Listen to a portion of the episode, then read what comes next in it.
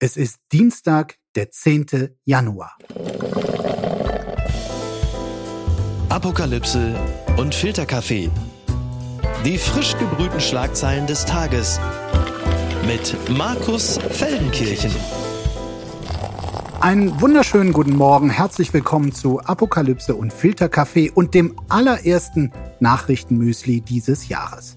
Ja, und auch an diesem Morgen wartet wieder eine Menge Stoff darauf, einmal gründlich seziert zu werden, dramatisches, relevantes, aber auch viel skurriles. Und ich freue mich, dass ich das gemeinsam mit diesem Erklär- und Analysiergenie äh, machen darf, mit ihm ins neue Jahr starten darf. Er ist Autor, gefragter Redner, Podcaster. Unter anderem kann man ihn mit seiner Frau Jule, schöne Grüße, im wöchentlichen Podcast Feel the News hören. Guten Morgen, Sascha Lobo. Guten Morgen.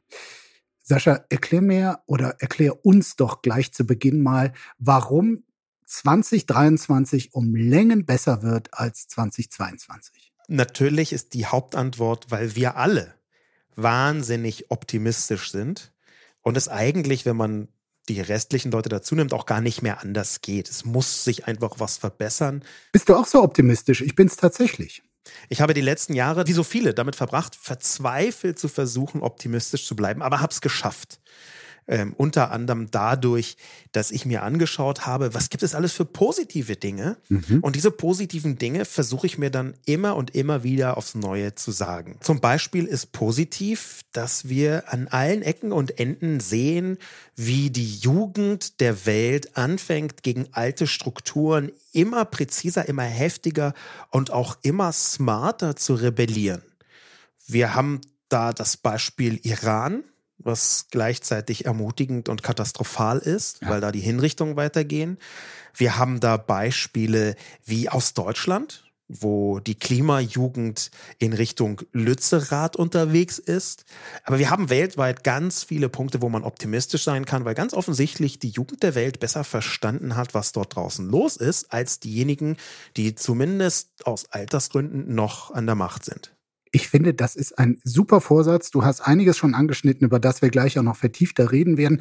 Aber jetzt haben wir ein Motto für diesen Podcast. Mal sehen, wie lange wir das durchhalten können. Optimistisch von Anfang bis Ende. Und wir fangen mal mit den Silvesterrandalen an, aber nicht mit denen aus Neukölln und Co., von denen uns die Bildzeitung seit Tagen weismachen will. Es handelt sich um das größte und drängendste Problem unseres Landes, wenn nicht gar den Untergang des Abendlandes. Nein, wir reden mal darüber, was bislang bislang eher nicht so beachtet wurde. Woanders ist es auch beschissen.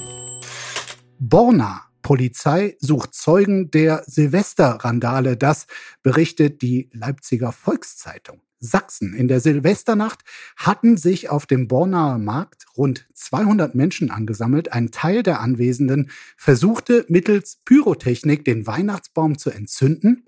Die eingesetzten Polizeikräfte wurden mit pyrotechnischen Erzeugnissen angegriffen, wobei ein Polizeifahrzeug beschädigt und eine Beamtin nur knapp verfehlt wurde. Möglicherweise wurden aus der gleichen Personengruppe heraus das Rathaus mit Pyrotechnik beworfen und dadurch die Fassade beschädigt. In Tatortnähe konnten, Zitat, wenig später zwei Tatverdächtige, beide 19, deutsch gestellt werden. So die offizielle Mitteilung der Polizei. In anderen Berichten über die Silvesternacht in Borna heißt es, die Randale hätten zum Teil einen rechtsextremen Hintergrund und es seien Siegheilrufe zu hören gewesen. Aber Sascha, erklär mir, warum haben wir bislang so viel über Silvester in Neukölln geredet und so wenig über Silvester in Borna? Ich möchte vorab schicken, dass ich es nicht für falsch, beziehungsweise nicht für prinzipiell falsch und verwerflich halte, auch über die Sozialisierung von möglichen Tatverdächtigen oder Tätergruppen zu sprechen. Es ist allerdings natürlich so, dass es einem Teil der Öffentlichkeit, der sich eher mal nach rechts orientiert oder der allzu, sagen wir mal, bedenkenlos äh, bestimmten Vorurteilen folgt, dass es dem viel leichter fällt, ähm, arabisch, muslimisch, türkische Migrationshintergründe nach vorne zu stellen, als eine bestimmte Form von Sozialisierung, die man eher als rechtsextrem betrachten würde oder die zumindest dazu führt. Ähm, der Punkt ist schon, wenn wir da von der Polizei lesen, dass mit diesen Böllerattacken Sieg-Heilrufe einhergingen, dann ist ja die Chance, dass es sich um Menschen mit Migrationshintergrund handelt, vergleichsweise gering. Ich glaube, dass es aber wichtig ist, da einen Gesamtblick drauf zu werfen. Es gibt zu viele Gruppen aus meiner Sicht, die das Vertrauen komplett verloren haben in Staat und in seine Organe.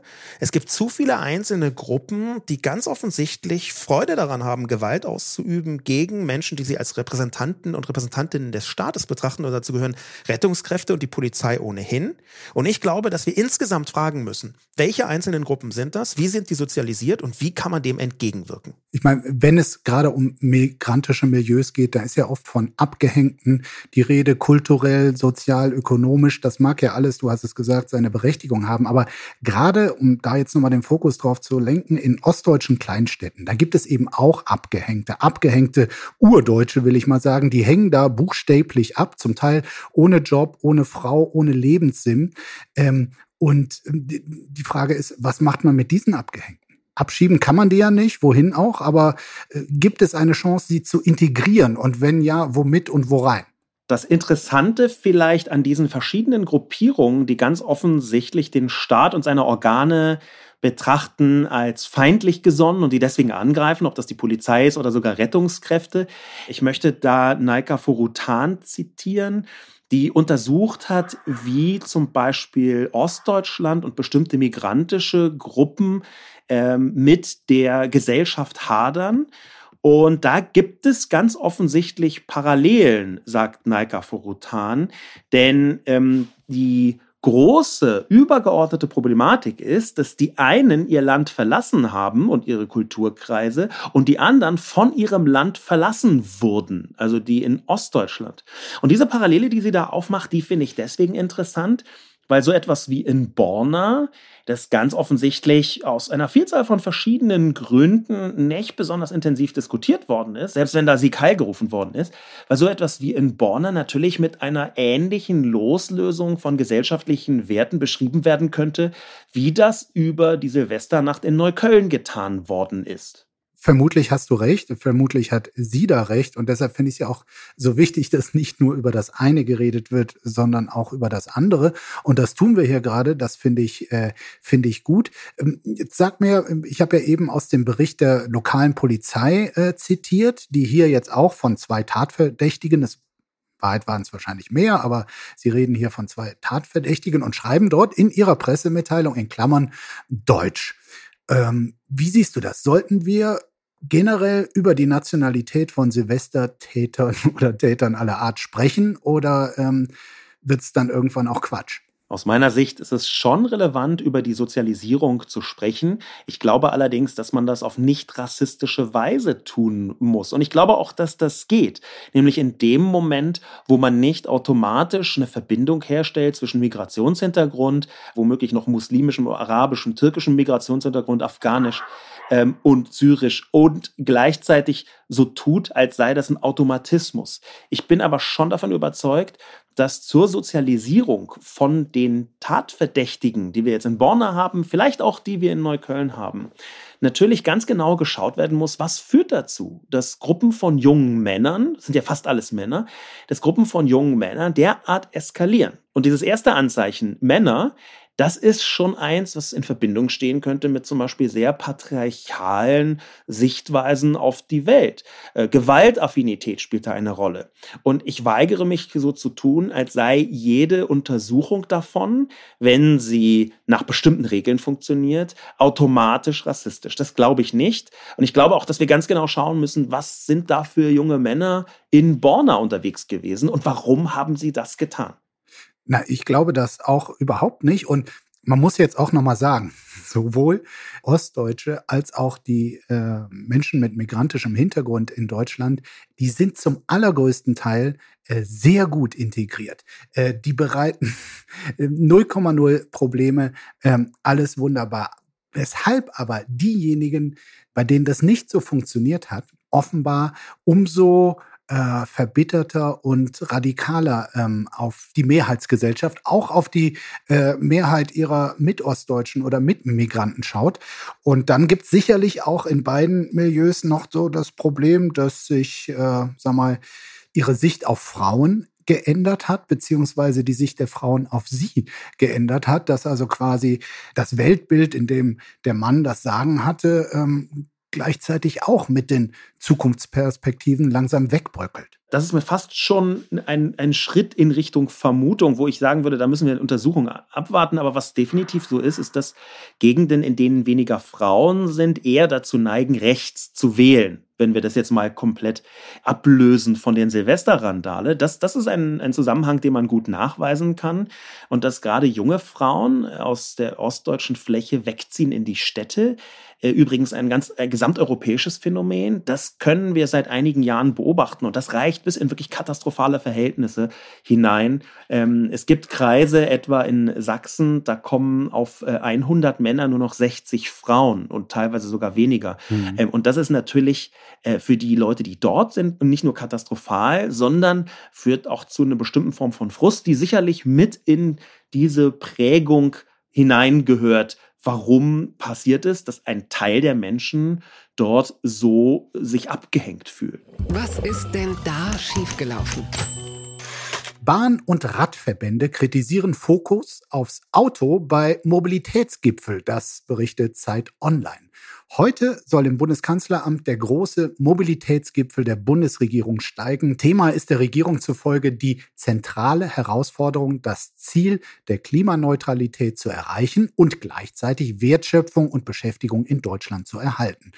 Schön und gut. Interessant ist aber, wer so alles mit dabei ist und wer nicht. Mit dabei sind neben dem Bundeskanzler Scholz auch die Ministerinnen und Minister für Verkehr, Wirtschaft, Finanzen, Umwelt und Arbeit. Des Weiteren Vertreter von Ländern und Kommunen, Gewerkschaften und Wissenschaft und der Automobilwirtschaft. Die sind eingeladen, ganz klar. Nicht dabei sind hingegen Vertreter der Bahnfahrer oder noch so Verkehrsteilnehmer wie Radfahrer oder Fußgänger. Interessenvertreter von Bahn- und Fahrradfahrern werfen der Bundesregierung deshalb auch vor, sich bei der Verkehrswende zu sehr auf den Autoverkehr zu konzentrieren. Es seien, Zitat, fast ausschließlich Vertreterinnen und Vertreter der Automobilbranche eingeladen, teilte die Allianz Pro Schiene, der Allgemeine Deutsche Fahrradclub sowie zwei weitere Verbände mit. Die Verkehrswende sei offenbar noch nicht im Kanzleramt angekommen. Ja, die Gästeliste zeuge von einem völlig missratenen Mobilitätsverständnis, das erneut die Klimaziele im Verkehrssektor gefährdet. Also für mich klingt diese Gästeliste ehrlich gesagt so, als hätten sie Niki Hassania und Mickey Beisenherz äh, verfasst, das äh, Porsche Power Couple auf Speed. Aber gut, die Verbände jedenfalls fordern von Scholz einen ganzheitlichen Ansatz, denn die Verkehrswende ist mehr als E-Autos, so heißt es. Ich sage ja immer, das einzige Tempolimit, das es mit der FDP gibt, ist das für die Verkehrswende. Da soll es immer schön langsam gehen. Sascha, wie würde ein Mobilitätsgipfel aussehen, wenn du ihn ausrichten würdest? als total begeisterter sowohl Bahnfahrer wie auch Fußgänger, wie aber auch Autofahrer würde ich schon erstmal ganz wertneutral sagen, dass in Deutschland das Auto derart einen hohen Stellenwert bekommen hat von der Politik in den letzten, na, gut 70 Jahren, ja, klar. dass es vielleicht mal an der Zeit wäre, ein wenig außerhalb des Autos nachzudenken. Und das sage ich als jemand, der auch gerne Auto fährt und da gar keinen Hehl draus macht.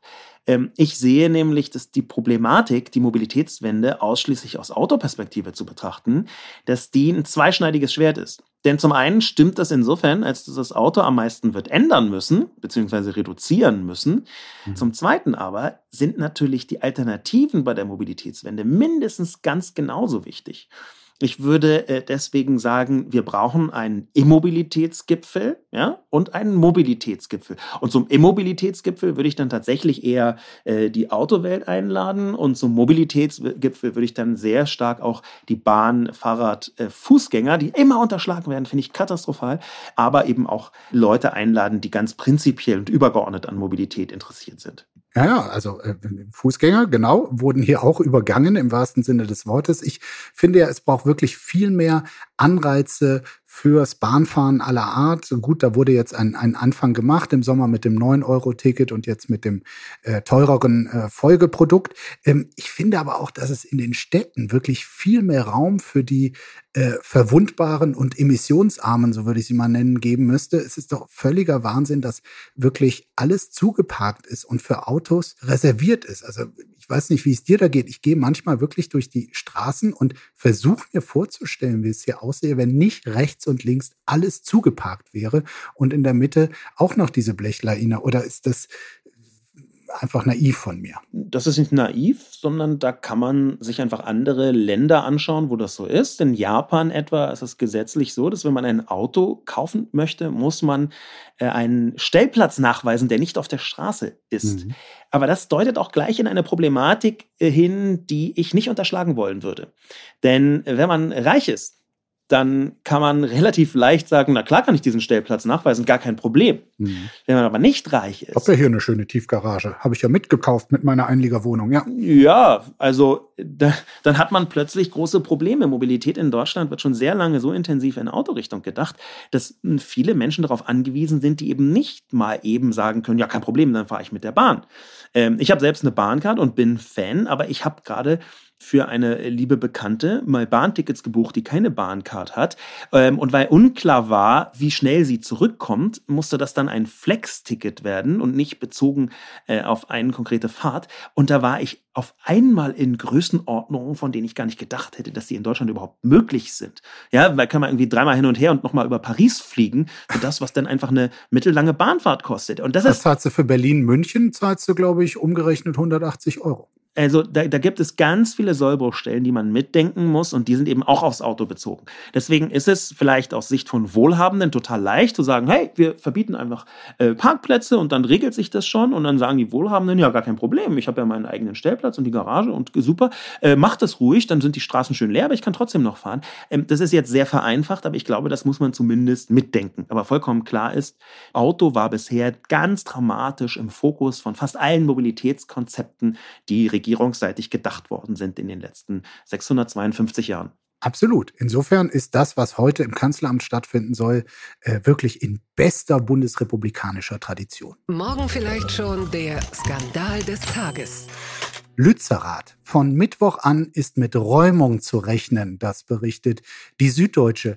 Die Polizei wird das von Klimaaktivisten besetzte Dorf Lützerath in Nordrhein-Westfalen schon bald räumen. Ab morgen oder in den darauffolgenden Tagen sei damit zu rechnen, Aachens Polizeipräsident der für das Ganze mitverantwortlich sein wird, spricht von einem, ich zitiere, schwierigen, herausfordernden Einsatz mit erheblichen Risiken. Nochmal kurz zum Hintergrund. Also der Energiekonzern RWE, der will Lützerath bekanntlich abreißen, um die darunter gelegene Braunkohle abzubauen. Boden und Häuser ähm, dieses von Ackerbau geprägten Ortes, die gehören mittlerweile RWE und äh, alle Leute sind dort auch schon ausgezogen und in den verbliebenen Räumlichkeiten, da leben inzwischen Aktivisten, die Widerstand angekündigt haben, auch für die nächsten Tage. Sie wollen verhindern, dass der Konzern an die Braunkohle unter Lützerath kommt. Es gibt da durchaus Sorge bei der Polizei. Ähm, es hat auch in den vergangenen Tagen äh, Übergriffe auf Polizisten dort wohl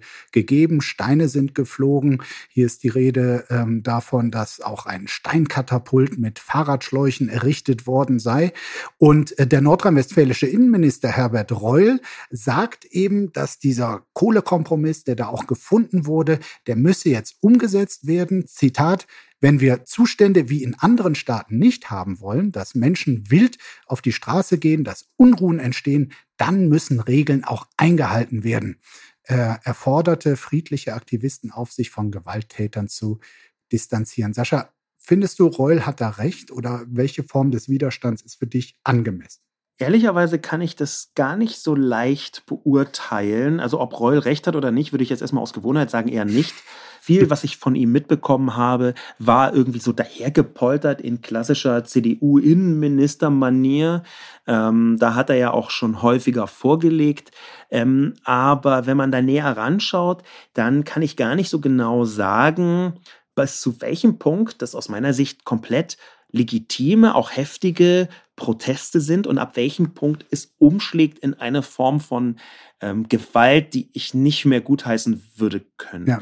Und mein großes Problem ist tatsächlich ähm, das, was die meisten Leute haben, nämlich, dass der Plan, die Kohle so schnell wie möglich loszuwerden, ähm, dass der mir auch zu langsam geht, Komma, aber dass egal, ob man jetzt sagt, es muss bis 2028 oder bis 2030 der Fall sein, dass es ja bis dahin einige Zeit dauert, die wir sehr eindeutig ohne russisches Gas zubringen müssen. Das ist ja auch der Grund, warum sogar jemand wie Robert Habeck schon sagt, hm, Lützerath können wir so einfach jetzt nicht komplett abschreiben, das hätte massive Folgen. Absolut. Der Punkt ist also, hier clashen verschiedene gesellschaftliche Haltungen aufeinander, die ich von allen Seiten auch verstehen kann. Und auch wenn es immer unangenehm ist, der Verstehonkel zu sein, glaube ich, dass es in diesem Fall tatsächlich so nachvollziehbar ist. Auf der einen Seite die Leute sagen, hey, die Ukraine ist da, wir müssen das russische Gas vermeiden, wir haben das schon weitgehend geschafft, da resultieren Folgen daraus. Und auf der anderen Seite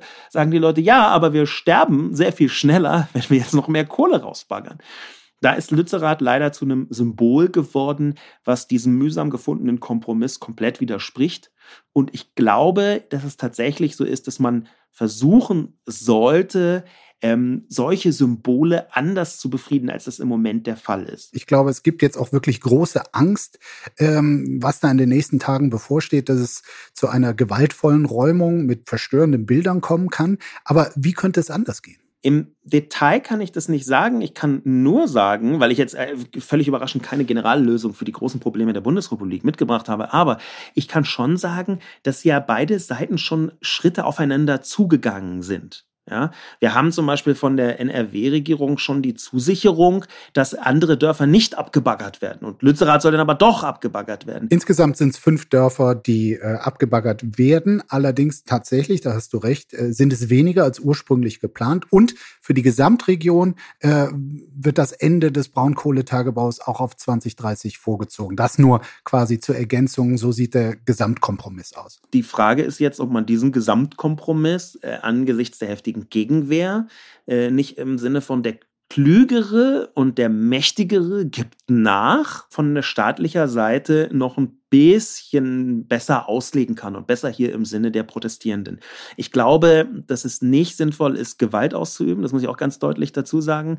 Ähm, ich glaube aber schon, dass ziviler Protest an dieser Stelle angebracht ist. Robert Habeck, der Bundeswirtschaftsminister, hat das zusammen, diesen Kompromiss mit äh, seiner nordrhein-westfälischen Parteifreundin Mona Neubauer im Herbst ausgehandelt. In den letzten Tagen hat man relativ wenig von ihm dazu gehört. Würdest du von ihm erwarten, dass er da in den nächsten Tagen auch Präsenz zeigt und mit den Leuten redet und eben nochmal ähm, für diesen gefundenen Kompromiss wirbt, weil werben kann er ja eigentlich ganz gut. Ich glaube nicht, dass das aus seiner persönlichen Sicht auch nur ansatzweise sinnvoll wäre. Vielleicht tut es trotzdem, aber Habeck kann da ja nur verlieren, denn die Protestierenden sehen ja nicht nur dieses Symbol, sondern dahinter die brennende Welt, wie sie immer wieder ganz deutlich machen. Das heißt, aus deren Sicht ist alles andere als eine Maximalumsetzung ähm, kein Sieg, eine Niederlage. Und wenn man mit jemandem versucht zu verhandeln oder zu werben, der selbst eine 99%-Lösung für eine Niederlage hält, dann kann man nicht als Sieger vom Platz gehen, und zwar in keiner Weise. Und da hilft auch nicht die Kommunikationsbegabung eines Robert Habeck. Am Ende, glaube ich, werden am intensivsten die Grünen darunter leiden, weil natürlich faktisch im Detail dieser große gefundene Kompromiss sah gut aus und im Detail sieht es dann so aus, als würden die Grünen persönlich mit ihren Schaufeln dahingehen und die Braunkohle ausbuddeln. Aber höre ich da auch eine gewisse Skepsis gegenüber äh, den Demonstrierenden, zumindest die, die wirklich diese 100%-Maxime, die du gerade zitiert hast, äh, drauf haben, raus. Also ist dir das zu radikal? Ich würde gar nicht sagen Skepsis. Ich würde sagen, Protestierende haben schon auch die Aufgabe, bis zu einem bestimmten Punkt Maximalforderungen zu stellen. Ähm, die gesellschaftliche Art und Weise, wie Protest wahrgenommen wird, hängt eben sehr stark an Maximalforderungen, auch weil die mediale Aufmerksamkeit dann größer ist. Mhm. Ja, also ich meine, wer würde irgendwelchen Protestierenden zuhören, die sagen, wir wollen 42,4 Prozent weniger Braunkohleabbau in der Gegend von Lützerath. Das ist ja Quatsch. Ja, in, insofern ähm, glaube ich nicht, dass man damit äh, so Begriffen wie Extremismus arbeiten sollte, solange nicht Gewalt angewendet wird. Protestierende haben immer eine gewisse Radikalität, die sie mitbringen. Und damit kommen wir jetzt zu einer Hausbesetzung der ganz anderen Art. Endgültig zu weit gegangen. Nach Sturm auf Regierungsgebäude, Meta löscht Aufrufe zum Aufruhr in Brasilien. Nach dem Sturm auf das Regierungsviertel in Brasilien hat Facebook Aufrufe zur Waffengewalt und zum Angriff auf staatliche Gebäude gelöscht. Außerdem würden sämtliche Inhalte entfernt, die diese Krawalle unterstützten oder lobten. Am Sonntag hatten ja Anhänger des ehemaligen brasilianischen Präsidenten Bolsonaro in der Hauptstadt Brasilia Regierungs- und Justizgebäude verwüstet zum Teil. Die Behörden meldeten mindestens 300 Festnahmen und es hatte im Vorfeld ja tatsächlich viele Aufrufe, insbesondere auch auf Facebook gegeben. Auch andere soziale Netzwerke haben zur Mobilisierung beigetragen. Und Sascha, du bist in ja, den sozialen Netzwerken in einer Art Hassliebe, würde ich mal sagen, verbunden. Ist das jetzt richtig und verantwortlich von Meta-Facebook wenigstens jetzt solche Aufrufe zu löschen? Oder hätten sie das viel früher machen sollen? Oder sagst du, es kann nicht die Aufgabe von Plattformen sein, mögliche Putschversuche zu unterbinden? Ich glaube, das Gegenteil ist sogar der Fall. Plattformen müssen ganz besonders vorsichtig sein, da wo Gewalt angestachelt wird über soziale Medien. Die meisten wissen das auch. Das hat ja mehrere traurige Vorspiele.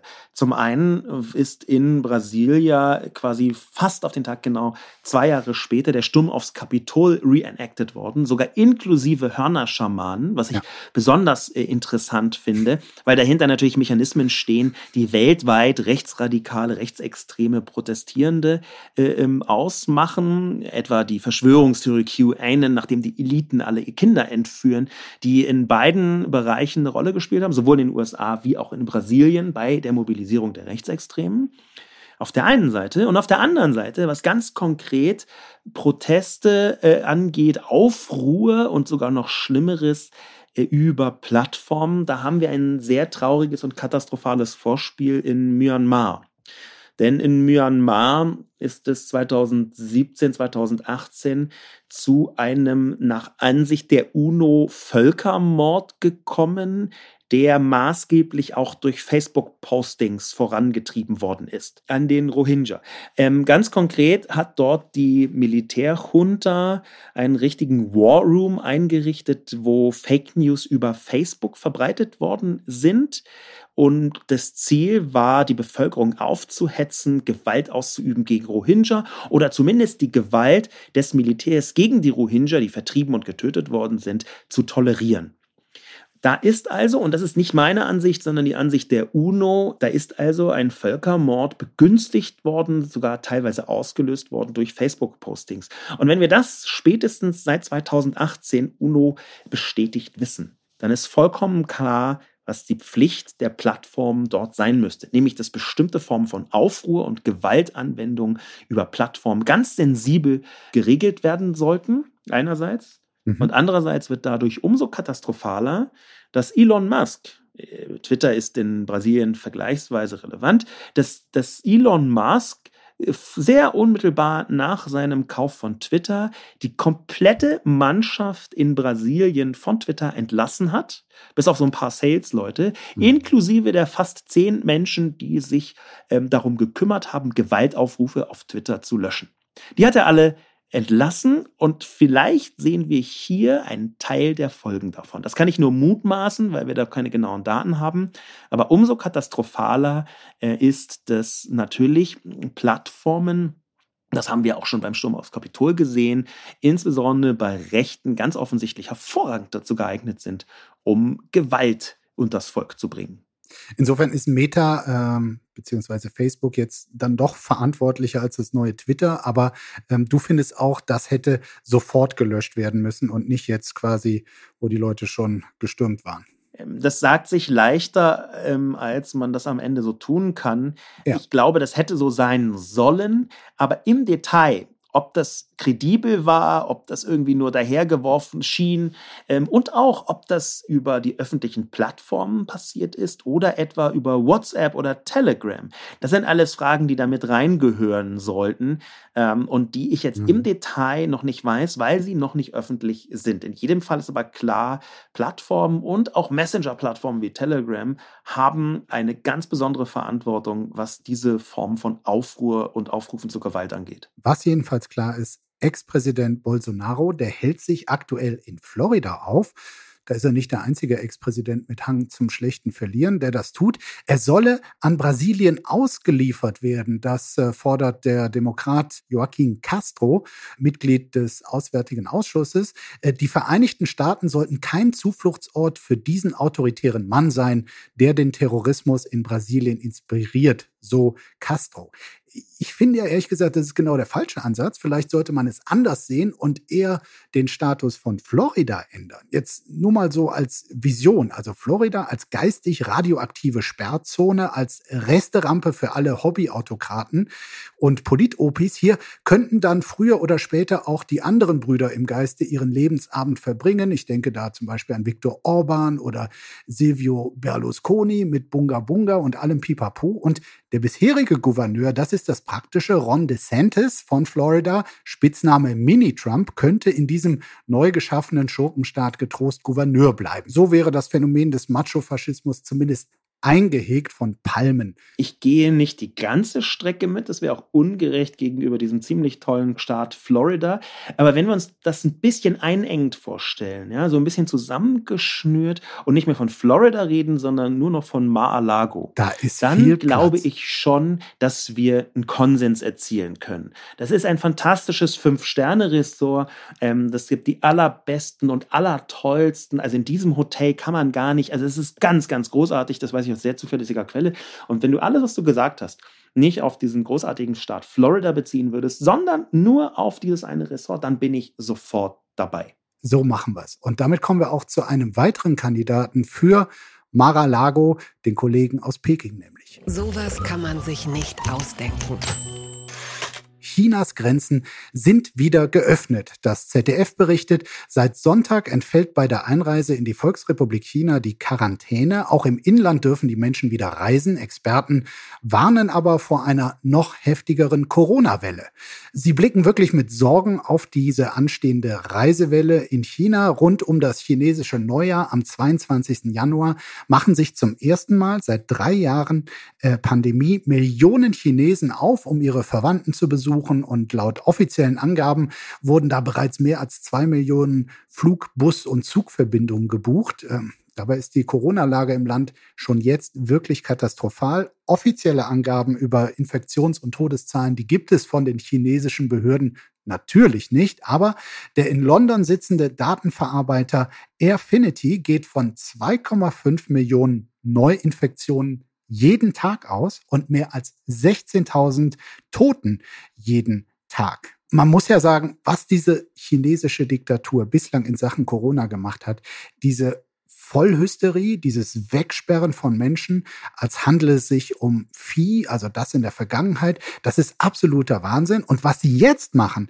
diese radikale Kehrtwende, diese totale Öffnung nach dem Motto, alles ist möglich, und das bei einer Bevölkerung, die dem Virus weitestgehend ungeschützt gegenübersteht, weil bislang kaum jemand infiziert war und die chinesischen Impfstoffe eher als Witz unterwegs sind, das ist ja wirklich absolut ebenfalls Wahnsinn. Das stimmt und das erinnert uns an zwei oder drei verschiedene Dinge. Und das allererste muss natürlich sein, China ist eine Diktatur.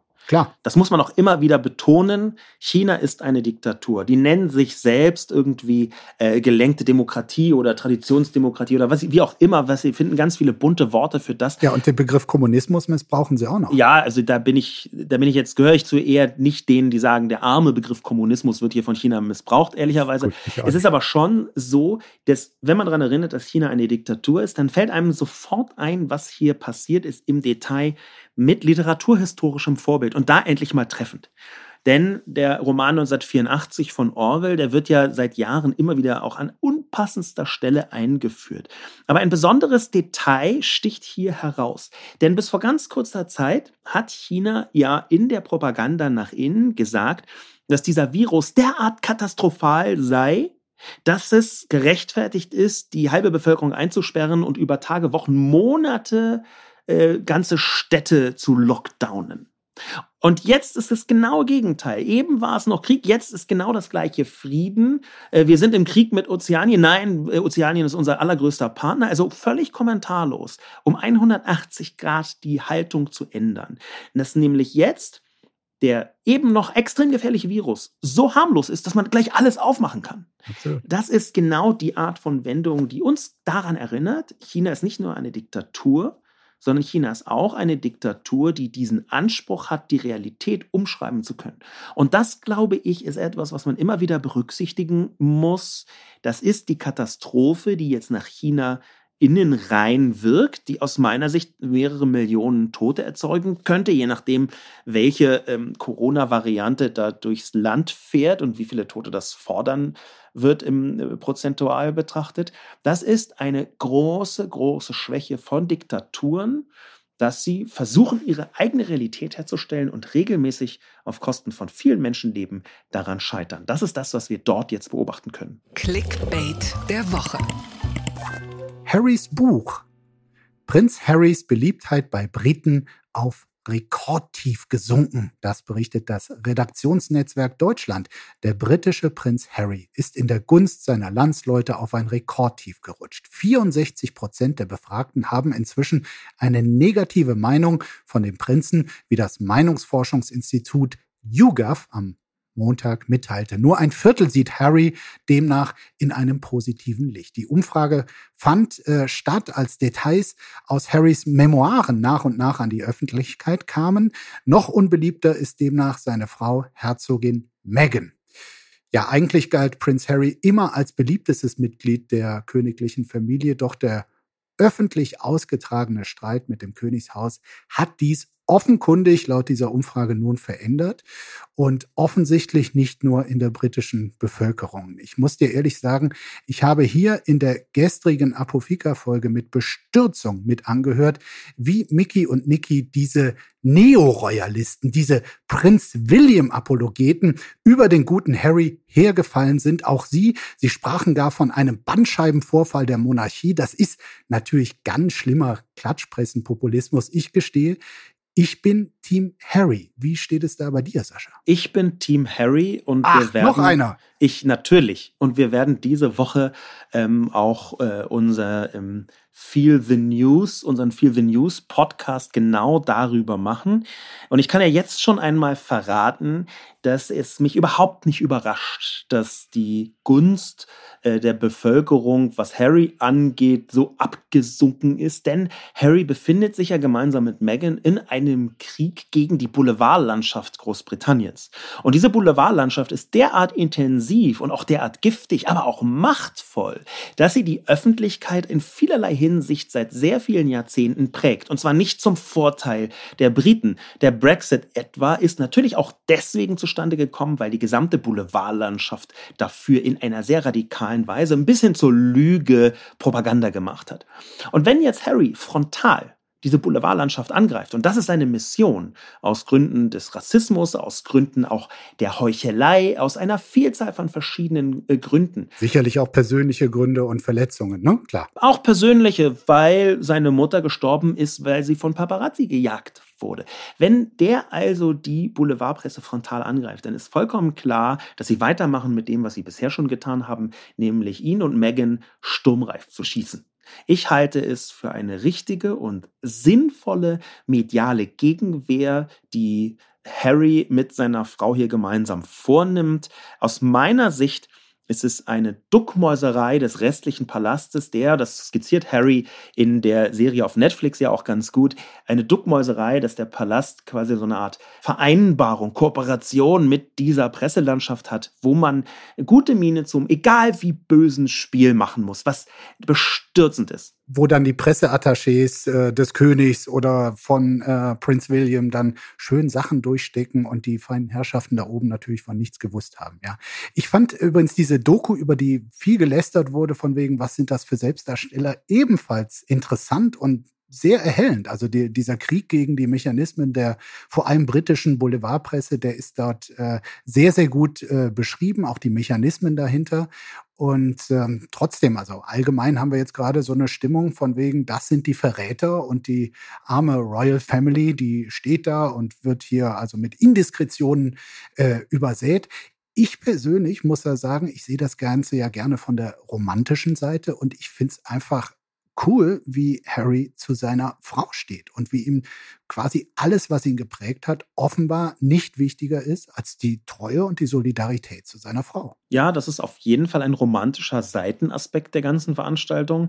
Und wenn man dann noch, und ich bin wirklich Team Harry und Meghan, wenn man dann noch bedenkt, dass seine Biografie, die rauskommt, genau heute rauskommt, dass die Spare heißt, also Ersatz, mhm. und dass sie darauf anspielt, dass er in der Thronfolge vielleicht irgendwie so Sechster geworden ist inzwischen. Das heißt, der Fünfter. Fünfter, ja. Ähm, das heißt, dass er das müssen schon relativ viele bizarre Todesfälle von sehr jungen Menschen aufeinander kommen, damit er noch überhaupt hätte König werden können. Wenn man das mit bedenkt. Ja, William und seine drei Kinder, genau. Dann ist ähm, relativ klar, okay, ähm, der Mann katapultiert sich zwar aus der royalen Familie und das erfordert auch Mut, aber das Allerhöchste gibt er, glaube ich, nicht auf. Ich bin trotzdem definitiv Team Harry, auch deswegen, weil da so viele mustergültige neuzeitliche Konflikte dahinter stehen. Denn während Lady Di gegen Paparazzi gekämpft hat, kämpfen Harry und Meghan nicht nur gegen Paparazzi, sondern auch noch gegen Social Media Trolle. Und da verschwimmt auf einmal eine Vielzahl von verschiedenen Ebenen, wie ganz stark und eindeutig sie sagen, dass Social Media Trolle zum Beispiel auf Twitter mit dazu geführt haben, dass sie sich verfolgt fühlen und verfolgt wurden. Das ist für mich eine Art royales Kammerspiel des 21. Jahrhunderts. Und dass sie da die Oberhand behalten, das wünsche ich ihnen definitiv. Ich finde es ja nach wie vor, also im Rückblick immer noch unglaublich, wie da im Palast nicht erkannt wurde, welches Geschenk und welche potenzielle Bereicherung gerade Meghan und dieses Paar für ihre verkrustete äh, Monarchie hätte sein können. Es gab ja wirklich auch äh, Bevölkerungsgruppen in England, aber auch im Commonwealth, die endlich mal dort jemand hatten, wo sie dachten, damit können wir uns identifizieren, aber das wurde dort offenbar nicht, zumindest nicht hinreichend oder konsequent genug äh, erkannt. Und dann natürlich äh, die Enthüllung aus Harrys Buch, äh, dass sein Bruder William ihn geschlagen haben soll, also umgestoßen und also richtig handgreiflich wurde. Und damit ist die Geschichte der Monarchie jetzt wirklich um einen weiteren Prügelprinzen reicher. Auf unseren berühmten Ernst August folgt nun Prinz William. Darüber hinaus habe ich ja auch den Verdacht, also wir haben jetzt die ganzen Schnipsel gehört, die aus diesem Buch ähm, da vorab äh, rauskamen. Ich könnte mir vorstellen, ich konnte es natürlich immer noch nicht lesen, weil es, weil es heute erscheint, aber ich könnte mir vorstellen, dass neben diesen spektakulären äh, Schnipseln, wo es eher um Bruderzwist und halbgefrorene Penisse geht, dass es ein durchaus reflektiertes Buch ist, weil das macht zumindest der Harry von heute, macht einen relativ reflektierten Eindruck. Das sehe ich auch, diese Reflexionsebene. Und ich sehe eben, dass in der Erstarrung des Palastes diese Reflexionsebene fehlt. Unbegrenzte Unmöglichkeiten. Sonderregeln für Ronaldo. Darüber berichtet unter anderem Sport 1. Cristiano Ronaldo kickt seit neuestem für den saudischen Club El Nasser. Als wandelndes Aushängeschild für die Knochensägen-Diktatur verdient er ja angeblich rund eine halbe Million Euro pro Tag. 200 Millionen sollen es insgesamt werden in zwei Jahren. Ja, und in Saudi-Arabien. Da gelten allerdings strenge Regeln, was Beziehungen von Mann und Frau anbelangt. Laut des geltenden Gesetzes dürfen unverheiratete Paare nicht zusammenleben. Aber das gilt wohl nicht für Ronaldo. Er und seine Lebensgefährtin Georgina Rodriguez haben in den letzten sieben Jahren jedenfalls nicht geheiratet. Für sie soll jetzt eine Sonderregelung in Kraft treten. Schon länger wünscht sich Georgina die Ehe. Ronaldo möchte jedoch den, Zitat, richtigen Moment abwarten ja, man könnte jetzt meinen, dies sei genau der richtige Moment. Oder was meinst du als erfahrener Ehepartner? Als erfahrener Ehepartner möchte ich natürlich in erster Linie darauf hinweisen, dass diese radikale Frauen- und Menschenfeindlichkeit in Saudi-Arabien äh, mindestens ebenso bekämpfenswert ist wie die im benachbarten Iran, beziehungsweise fast benachbarten Iran. Die Frage, die ich mir hier stelle, ist, führt diese Ausnahmeregelung dazu, dass früher oder später die Menschenrechte in Saudi-Arabien ein bisschen besser gewahrt bleiben. Ich würde es mir erhoffen, ich befürchte, dass es nicht so ist. Also ich glaube, diese, dieser Ronaldo-Transfer, das ist nur um quasi dieses Image, was ja zu Recht katastrophal ist, weil das ist eine Steinzeitdiktatur, äh, so ein bisschen aufzuhübschen, ein bisschen moderner zu machen mit dem viel gefeierten Fußballprofi. Also deshalb hat er sich dort auch einkaufen lassen, auch seine Ehre einkaufen lassen und äh, verdingt sich da jetzt wirklich vor ein Unrechtsregime, dass es dann trotzdem aufgrund seines Lifestyles zu so einer Situation kommt, dass jetzt dieses Regime, was ihn unbedingt haben will, ein paar Sonderregeln, die aber für die restliche Bevölkerung nicht gelten, da machen müssen. Das ist schon irgendwie, das ist äh, unsere absurde Gegenwart zurzeit, äh, mustergültig. Das ist nicht nur die absurde Gegenwart, sondern wenn man nach den Vergewaltigungsvorwürfen von Ronaldo noch Sympathien äh, für ihn übrig hatte, weil es ja auch äh, nicht bewiesene Vorwürfe waren, kann das ja sein, dann hat man spätestens jetzt gemerkt, dass ihm gegen genügend Geld wirklich alles andere egal ist. Und das bei einem Status, wo ich schon vorher sagen würde, besonders arm war Ronaldo nicht. Und trotzdem nimmt er nochmal das Geld von Saudi-Arabien. Das muss man auch erstmal wollen. Und es sagt sehr viel über Ronaldo, dass er es will. Wir wollten ja eigentlich äh, optimistisch durch diesen Podcast. Sind wir, wandern, Sascha. Sind wir. Ist uns fast gelungen. Jetzt der, der optimistische Ausblick beim Thema Ronaldo, der fehlt mir noch. Den möchte ich als Ausnahme auch einfach gar nicht beisteuern. Im Thema Ronaldo kann man auch mal unoptimistisch sein, außer vielleicht Match Made in Heaven, das ganz offensichtlich mit Saudi-Arabien und Ronaldo zwei zusammengekommen sind, die in gewisser Weise zusammengehören. Und damit sind wir am Ende dieser überwiegend optimistischen Folge. Schöne Grüße an dieser Stelle noch nach Australien in den Dschungel, wo sich der gute Mickey gerade als Ersatzkandidat für Martin Semmelrogge bereithält, bei dem immer noch nicht klar ist, ob man ihn jetzt ins Land und damit in den Dschungel lässt heißt, das Problem ist da angeblich das Vorstrafenregister, was natürlich sofort die Frage aufwirft, wie Mickey ins Land gekommen ist. Aber gut, ich drücke weiter die Daumen, wünsche euch einen wundervollen Tag und sage Danke, Sascha Lobo, und hoffentlich bis bald an dieser Stelle. Auf Wiedersehen. Tschüss. Apokalypse und Filtercafé ist eine Studio Bummens Produktion mit freundlicher Unterstützung der Florida Entertainment. Redaktion Lena Fränking und Marie-Sophie Schiller. Executive Producer Tobias Baukage. Produktion Hanna Marahiel. Ton und Schnitt Lara Schneider. Stimme der Vernunft und unerreicht gute Sprecherin der Rubriken Bettina Rust.